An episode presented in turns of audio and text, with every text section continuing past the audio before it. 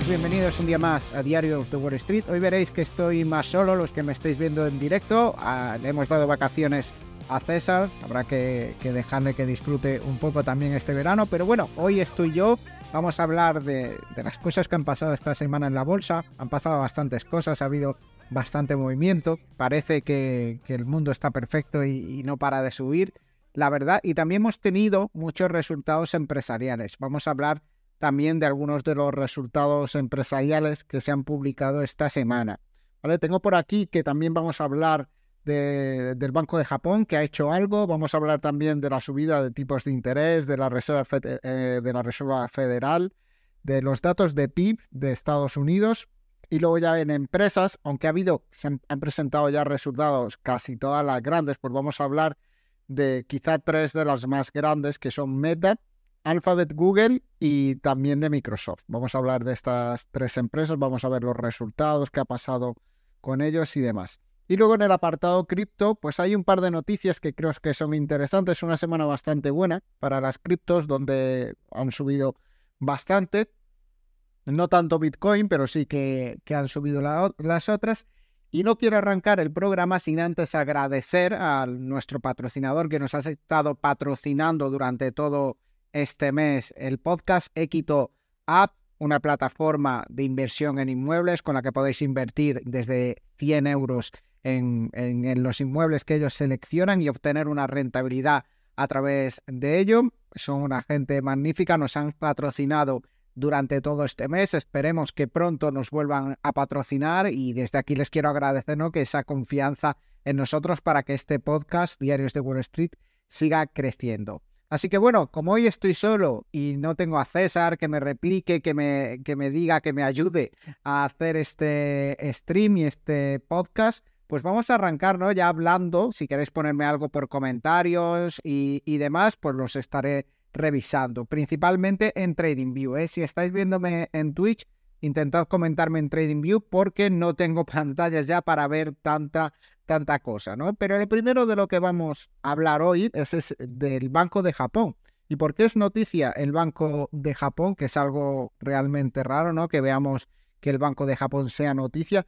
Pues es que ah, ha decidido flexibilizar su política de compra de bonos, ¿no? Hasta ahora el Banco de Japón intentaba mantener el rendimiento del bono a 10 años por debajo del 0,5%, es decir, que cuando llegaba al 0,5% ellos empezaban a comprar bonos para que no excediera ese nivel y ahora ha flexibilizado esta política y llega hasta el 1%, es decir, a partir del 0,5% empezará a intervenir o no y no dejará que pase ese tipo de interés que se paga por el bono a 10 años del 1%, ¿no? Esto es una, una noticia que cambia con toda la política monetaria que ha llevado el Banco de Japón en la última década e incluso más, ¿no? En la que teníamos tipos de interés ultra bajos, que eso se sigue eh, manteniendo. La inflación está mucho más contenida que en otros países, ¿no? Como por ejemplo Alemania, ¿no? Que sigue, sigue siendo un problema y Estados Unidos que todavía no han conseguido rebajar del todo, pero en Japón se ve una primera señal, ¿no? De, esta, de este cambio de política monetaria más permisiva, aceptando pagar tipos de interés más altos y quizá es la puerta abierta a empezar tipos de interés pues para controlar un poco la inflación y que no se le vaya de las manos. Esta es una noticia importante, pero parece que al mercado no le ha importado demasiado. El mercado hoy ha seguido subiendo, hace un poquito el, el Nasdaq estaba subiendo como un 1,4%, y además de que la Reserva Federal, que es la segunda noticia macro de la que íbamos a hablar hoy, la Reserva Federal subió esta semana los tipos de interés del 5 eh, al 5,25%, ¿no? A ese rango del 5,25 o 5,5%. Es algo que estaba ya totalmente descontado eh, por el mercado, pero lo que hace que las bolsas sí que no paren de subir es que eh, la Reserva Federal no tiene previsto, y, o al menos los analistas no esperan, que se suban más los tipos de interés en lo que queda de año. De hecho, los analistas dan por hecho que no se van a subir ya más los tipos de interés y que a partir de la próxima primavera, ya por marzo, eh, abril, se empezarán a bajar los tipos de interés. ¿no? Empezaremos a bajar de 0,25 en 0,25 pero me parece que es una noticia bastante importante, ¿no? Y los mercados, pues bueno, pues lo han recibido así, con subidas. Llevamos unas semanas increíbles en las que los mercados no paran de subir. Y mientras la expectativa sea que sigan bajando los tipos de interés, pues yo creo que vamos a seguir viendo a los mercados subiendo. Sí que es verdad que nos podemos encontrar algún susto, algún momento en el que empiecen a llegar algunos datos malos y tengamos correcciones importantes, pero lo que es la tendencia general, mm, alejando ¿no? ya esa previsión de recesión que teníamos hace unos meses, pues la realidad es que la economía parece que poco a poco se va encauzando, que la inflación se va contrayendo y que el resultado, eh, los resultados empresariales están acompañando, ¿no? Estamos viendo unos resultados empresariales prácticamente todos batiendo la expectativa, batiendo eh, la previsión de los analistas y siendo mucho mejores de lo esperado. Así que en Estados Unidos parece que de momento han conseguido encauzar la situación. La cosa no está igual en Europa, ¿no? En Alemania, pues teníamos el dato de PIB que se publicó, eh, un dato de PIB eh, que cae un 0,2% en el segundo trimestre. La previsión era de que subiera un 0,1%, pues no, tenemos PIB negativo. Y cuidado que podríamos empezar a hablar de, la entrada en recesión de Alemania, ¿no? Esto, eh, esto haría lastrarse bastante a las bolsas europeas. Eh, y sobre todo, más que lastrar a las bolsas europeas, lo que tendríamos es una eh, situación en la que muy probablemente eh, el, Banco Central Europeo se vería obligado a empezar a bajar tipos antes de tiempo, ¿no? Así que esto al final, en definitiva, sería beneficioso para la bolsa. ¿Qué pasa? Que el Banco Central Europeo no va a hacer esto a no ser que la inflación baje, ¿no? De ese 2% previsto, o al menos que esté rondando esa zona y en Alemania la realidad es que esa zona aún queda bastante lejos. No, no me acuerdo ahora mismo en cuánto estaba la, inflación, pero recuerdo que estaba en, torno al 5 y pico o, por ahí, ¿no? Entonces todavía queda bastante, bastante recorrido.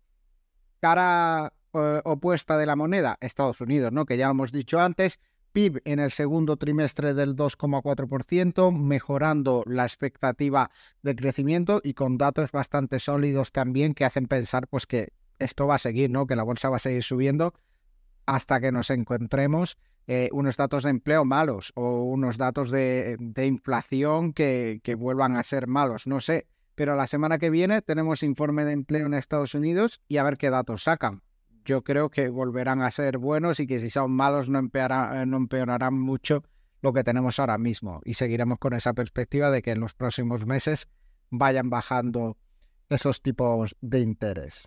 Bueno, yéndonos a ver qué han hecho las bolsas esta semana, pues tenemos que lo que va como un tiro son servicios de comunicación, ¿no? Todas estas empresas tecnológicas han subido en la última semana en torno a un 7%. Luego con consumo cíclico, que ya lo decíamos la semana pasada, estas empresas en las que puedes evitarte el gasto, ¿no? Por ejemplo, empresas de, de automoción, de coches, que son gastos pues que puedes intentar esquivar y arreglar el coche que tienes o comprar uno de segunda mano, pues no, el consumo cíclico es lo segundo que más sube, con un 2,34%.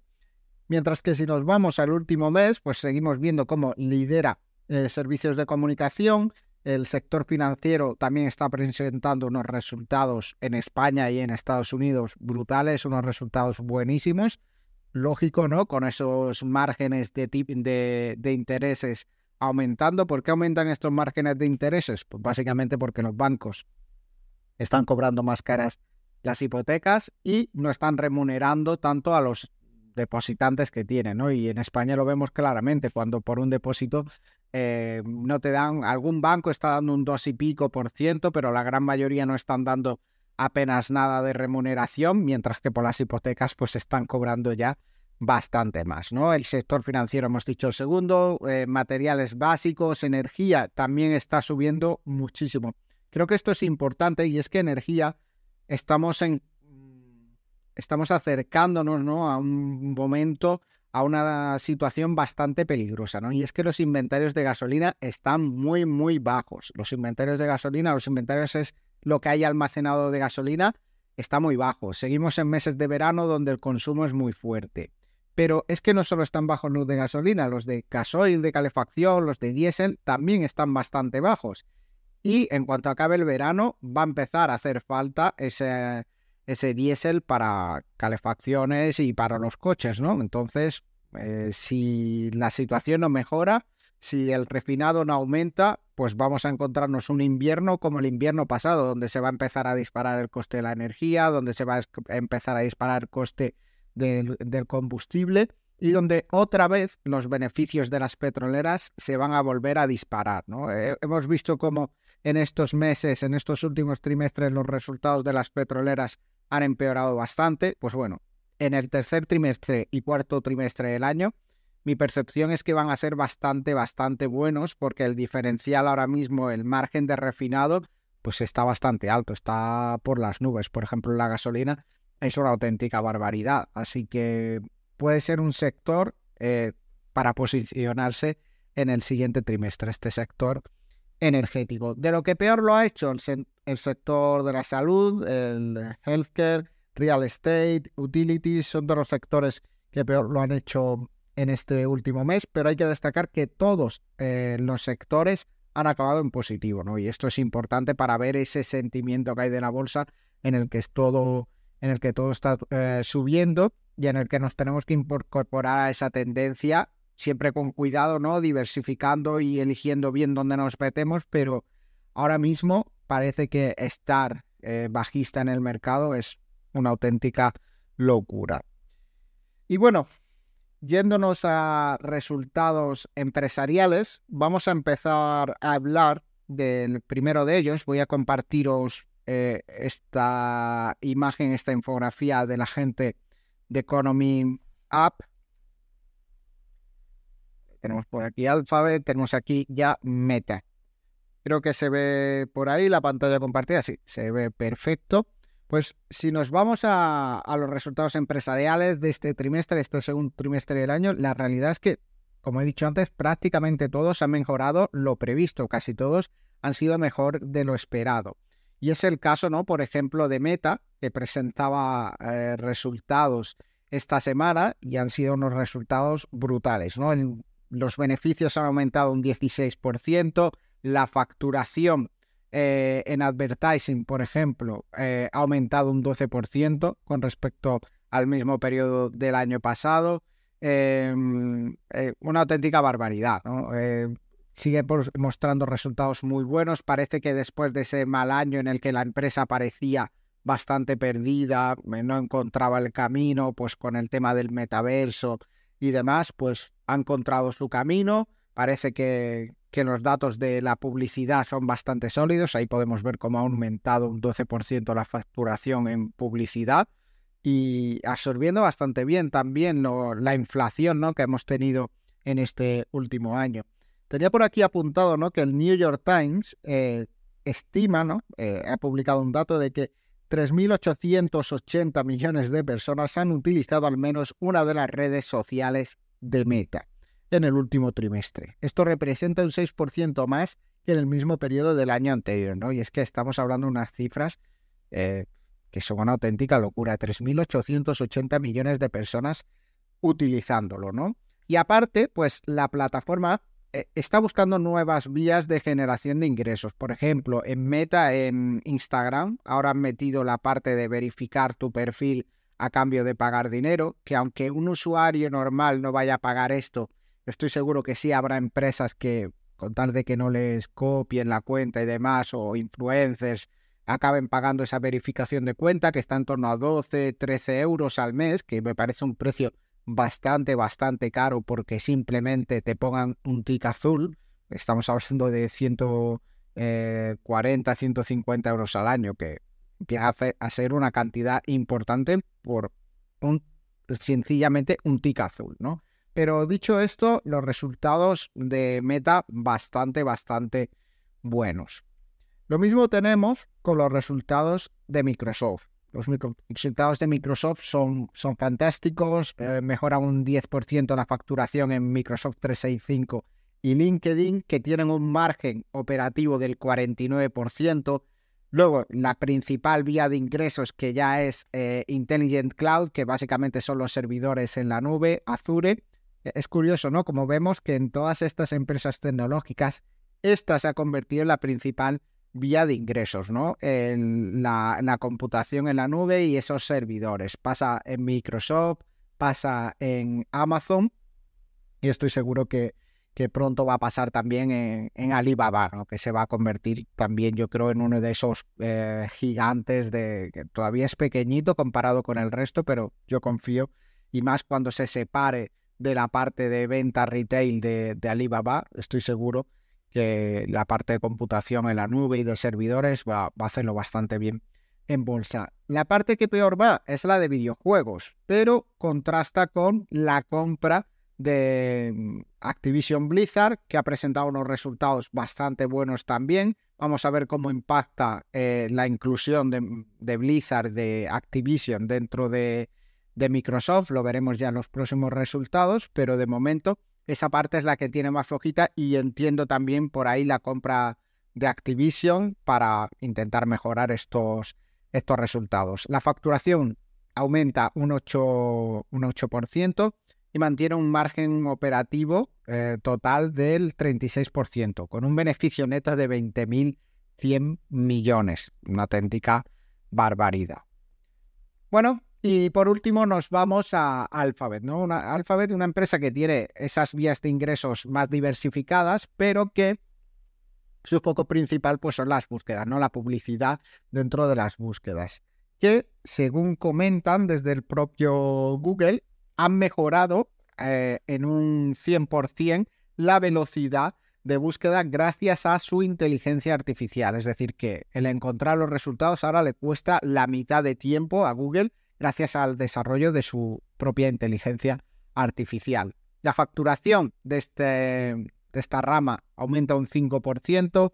YouTube también mejora, que en el último trimestre creo recordar que no habían sido muy buenos los resultados de YouTube, mejora un 4%. Y luego tenemos por aquí ingresos de Google Play, una barbaridad, el incremento 24% y ya supone 8,1 billones, 8.100 millones de facturación de la compañía, es decir, que supera a YouTube eh, y lo ha superado en este, en este trimestre. Ahí se incluye, aparte de Google Play, se incluye Fitbit, Google Nest, ¿no? Como eh, el el speaker este, el altavoz de, hogar que tiene, ¿no? Que te ayuda. Luego Pixel, ¿no? La venta de, móviles y YouTube Premium, ¿no? Esto ya supone pues más de 8,1 billones. Bueno, entiendo que YouTube Premium lo deberían haber metido dentro de los ingresos de YouTube, pero bueno, los han separado por ahí. Y luego Google Cloud, para que veáis la importancia del cloud y cómo se van a acabar comiendo a todo el resto de ramas de estas empresas tecnológicas, pues han incrementado en un 28%, ¿no? 8 mil millones. Eh, Google está por detrás de Amazon y está por detrás de, eh, de Microsoft en esta rama, pero mirad cómo, a, qué, a qué tasas se incrementa este, esta facturación en la parte de cloud. ¿Por qué? Pues porque también la parte de la inteligencia artificial eh, hace que se requieran más de estos servicios y todos van a facturar más. No es que haya crecido Google porque estaba muy atrás, no, es que todos van a empezar a facturar a través eh, más a través de esta sección de la empresa.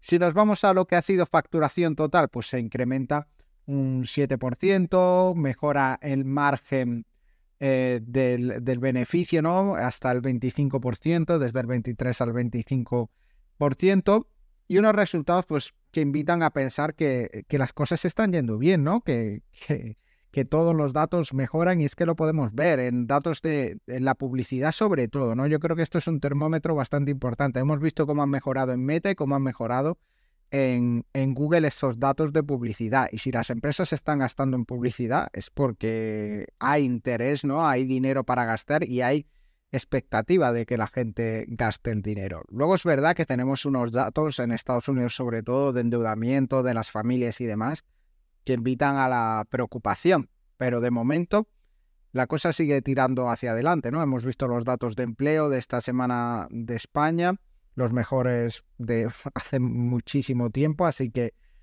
de momento no llegan los datos malos.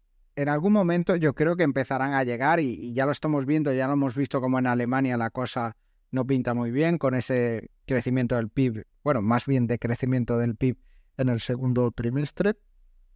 Pero bueno, vamos a ver eh, qué va pasando. De momento la cosa, la cosa promete, ¿no? Sobre todo para la bolsa con esa expectativa de bajada de tipos.